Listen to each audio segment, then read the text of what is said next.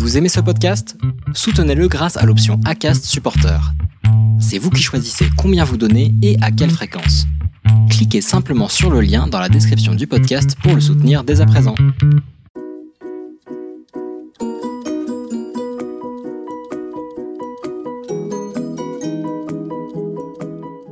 Bonjour et bienvenue dans ce premier épisode Focus de Purpose Info, l'autre rendez-vous de la raison d'être. J'ai le plaisir de recevoir aujourd'hui Alicia Combaz, la cofondatrice de MEC.org. MEC.org est un acteur de la Civic Tech qui s'est donné pour mission d'engager la société civile dans la transformation positive de la société. Merci beaucoup Alicia d'avoir accepté de venir témoigner dans Purpose Info. Merci Clarence. Je vous en prie. Et pour commencer ce débat, est-ce que vous pourriez nous détailler la mission et les valeurs de MEC.org et nous dire si vous avez défini une raison d'être? Alors, euh, c'est une entreprise qu'on a créée il y a cinq ans avec euh, Axel Gaucher. Et euh, vous l'avez très bien dit, on s'est créé autour de cette idée d'engager massivement les citoyens dans la transformation positive de la société. donc, c'est vraiment cette mission qui, qui, nous anime. Et on a érigé deux principes autour de cette mission.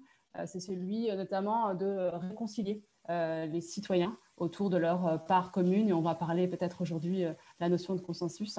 Et il y a un autre principe qui nous anime, euh, c'est d'utiliser la force de la société civile pour créer des projets à impact. donc on a, on a cette mission qui est un peu notre raison d'être. Alors c'est vous l'expert, la différence entre mission et raison d'être, peut-être qu'on y reviendra, mais en tout cas nous, on englobe le tout dans cette... Dans cette, dans cette, phrase force, forte hein, d'engager massivement les citoyens dans la, transformation positive de la société et de manière très concrète, très opérationnelle, parce que c'est bien beau d'avoir peut-être une raison d'être, une mission, mais à un moment donné, il faut, euh, il faut faire ses preuves. Nous, on a construit euh, deux plateformes. Une plateforme de consultation citoyenne qui permet d'engager justement massivement les citoyens autour de sujets d'intérêt général et également une plateforme de concertation qui permet de prendre ces priorités citoyennes issues des consultations et de les transformer en actions concrètes, impactantes, déterminantes à l'échelle nationale si on est sur des, sur des sujets nationaux. Merci beaucoup. Je crois effectivement que euh, ce qui importe euh, au-delà des termes, mission, vision, raison d'être, c'est de les faire vivre. C'est que ce soit formalisé et que derrière, il y a un vrai travail pour que cela existe euh, dans le quotidien interne et pour les parties prenantes externes, que ce soit, euh, que ce soit des valeurs partagées, une vision partagée, une mission qui soit cohérente, parce qu'on en manque peut-être un peu et c'est ça qui crée le manque de confiance souvent euh, auquel on est confronté dans la société à l'heure actuelle. Alors, pour continuer euh, le débat, je crois qu'il y a de nombreux écueils qui sont inhérents à la mission que vous vous êtes fixée. Je vais essayer d'en lister quatre. Est-ce que vous pourriez euh, me dire pour chacun d'entre eux comment vous réussissez à l'éviter euh, au sein de mec.org Le premier, les deux premiers, on va les poser en même temps, des propositions plébiscitées qui pourraient être soit trop démagogiques, soit trop consensuelles. Alors, ça, c'est un, très bon point. Peut-être pour expliquer aux gens qui nous écoutent, sur MECPOA, vous pouvez euh, euh, répondre à des questions ouvertes en faisant des propositions, justement, en 140 caractères et en votant sur les propositions des autres. Euh, et la question que vous vous posez, c'est est-ce que quand les gens s'expriment, au final, c'est trop démagogique, trop consensuel?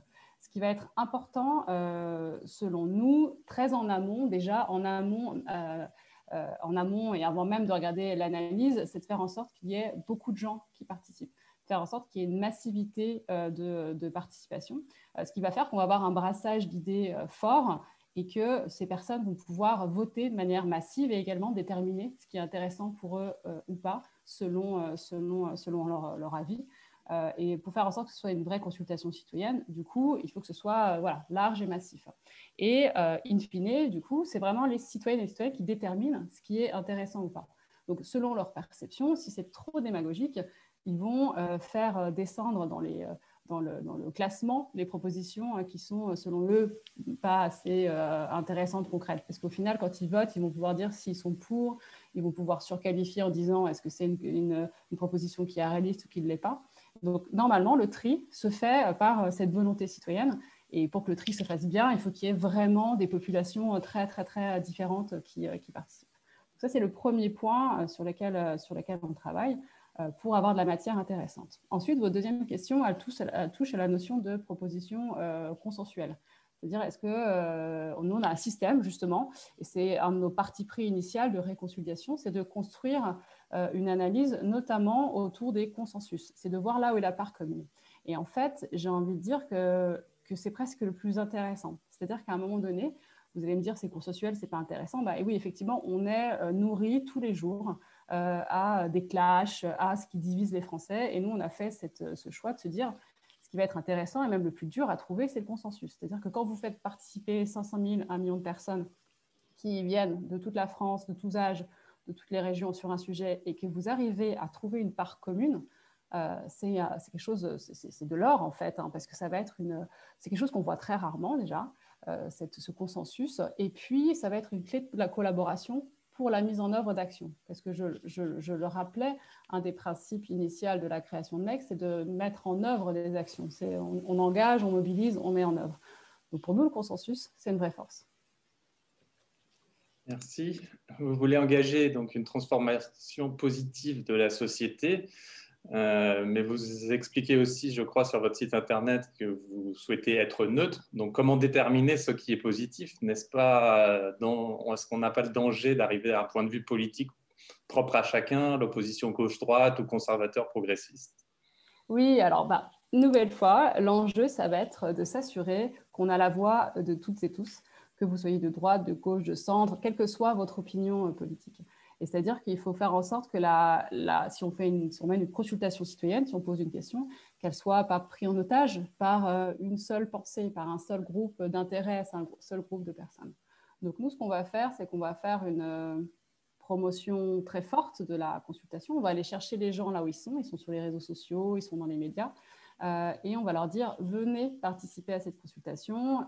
vous êtes tout à fait légitime. On va faire en sorte que le processus pour participer soit très simple. Hein, je vous l'ai dit, c'est vous votez, euh, vous faites des propositions, vous vous sentez euh, euh, légitime. Et dans ce, cadre-là, on va avoir les voix de toutes et tous, donc une nouvelle fois, quel que soit le, bord politique. Et à partir de là, vous allez pouvoir mettre d'accord sur certains sujets des gens qui ne se seraient jamais parlé ou qui ne se seraient jamais mis d'accord parce qu'ils auraient commencé la conversation par leur désaccord.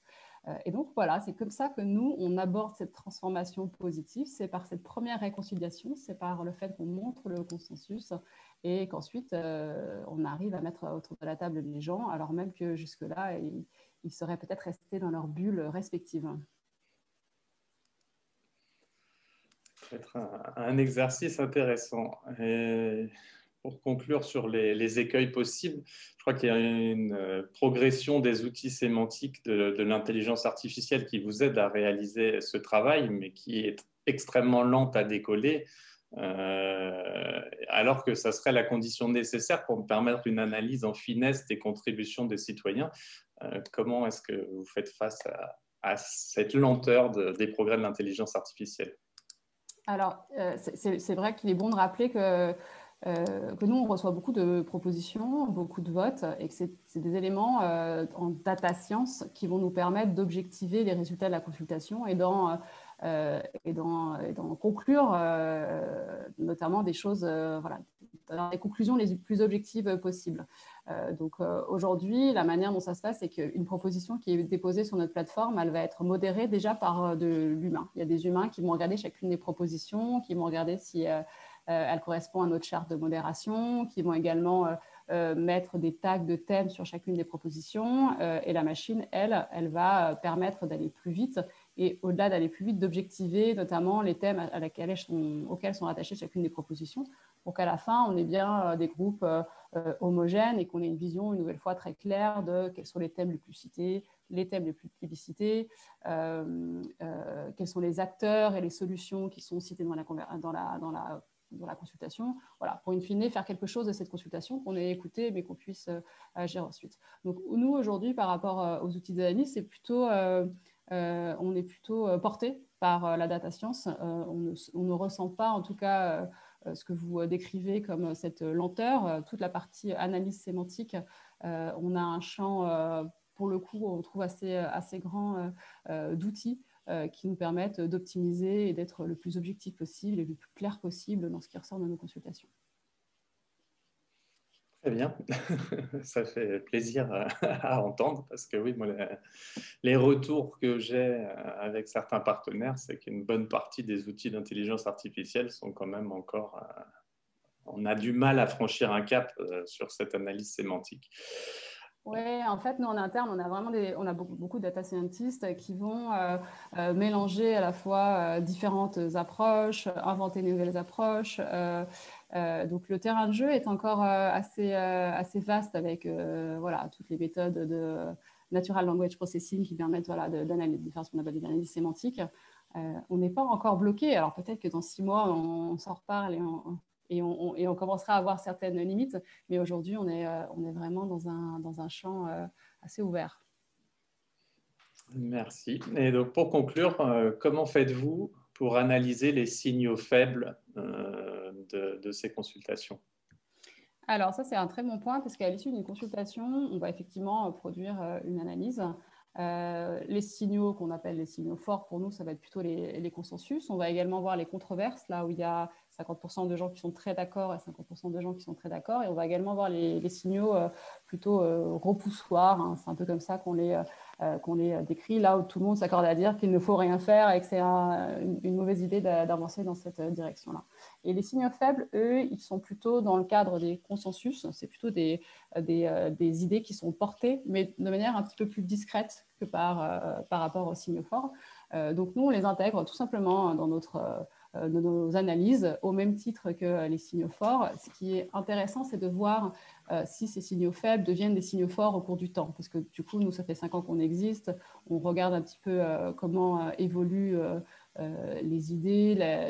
est-ce que, voilà, justement, est-ce qu'il y a des choses qui étaient signaux faibles il y a deux ans qui sont devenues des signaux forts ou des signaux faibles il y a cinq ans qui sont devenus des signaux forts Et donc, c'est plutôt dans la, dans la, dans la, dans la vision sur le long terme ou le moyen terme qu'on suit ces signaux faibles. Et donc, par exemple, euh, le sujet, par exemple, les sujets environnementaux sur euh, la réduction des plastiques qui, pour il y a cinq ans, étaient potentiellement des signaux faibles qu'on voyait arriver, sont aujourd'hui en plein boom sur des, vraiment des signaux forts. Pour le coup, là, on voit, euh, énormément de sujets autour de cette réduction des déchets et des plastiques dans nos consultations un signaux euh, et d'autres, si, je peux citer un autre signaux euh, faible qu'on avait pu voir, bah, tous les sujets qui touchent à la démocratie participative étaient plutôt des signaux faibles il y a deux ans euh, sur le fait de mettre plus les citoyens au cœur des co-constructions de politiques publiques. Là, ça devient des signaux forts. Donc, c'est dans la durée qu'on les regarde et qu'on les garde bien, parce que c'est précieux. C'est une analyse qui nous permet d'anticiper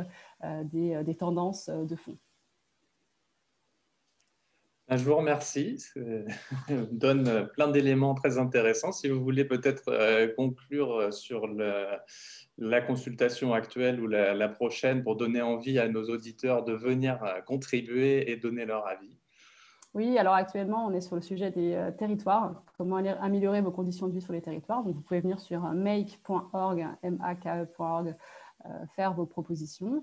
Euh, et on a également euh, des ateliers, des ateliers de concertation euh, qui ont lieu sur le sujet de l'enfance, des violences faites aux enfants. C'est une consultation qui avait lieu en septembre dernier. Et là, on transforme bah, les idées citoyennes plébiscitées en actions à impact concret pour lutter contre les violences faites aux enfants. Ça commence demain. Et dans les prochaines semaines, vous allez pouvoir regarder les projets qui ressortent de ces ateliers, les commenter, et potentiellement aussi participer à ces ateliers si ça vous intéresse. Donc, toutes les informations sont sur make.org. Eh bien, merci, merci infiniment, Alicia. Euh, bonne, euh, bonne journée à tous nos auditeurs. Merci d'avoir euh, assisté à ce premier épisode donc, du Focus de Purpose Info. N'hésitez pas à vous abonner à la chaîne YouTube associée et à très bientôt pour le prochain épisode.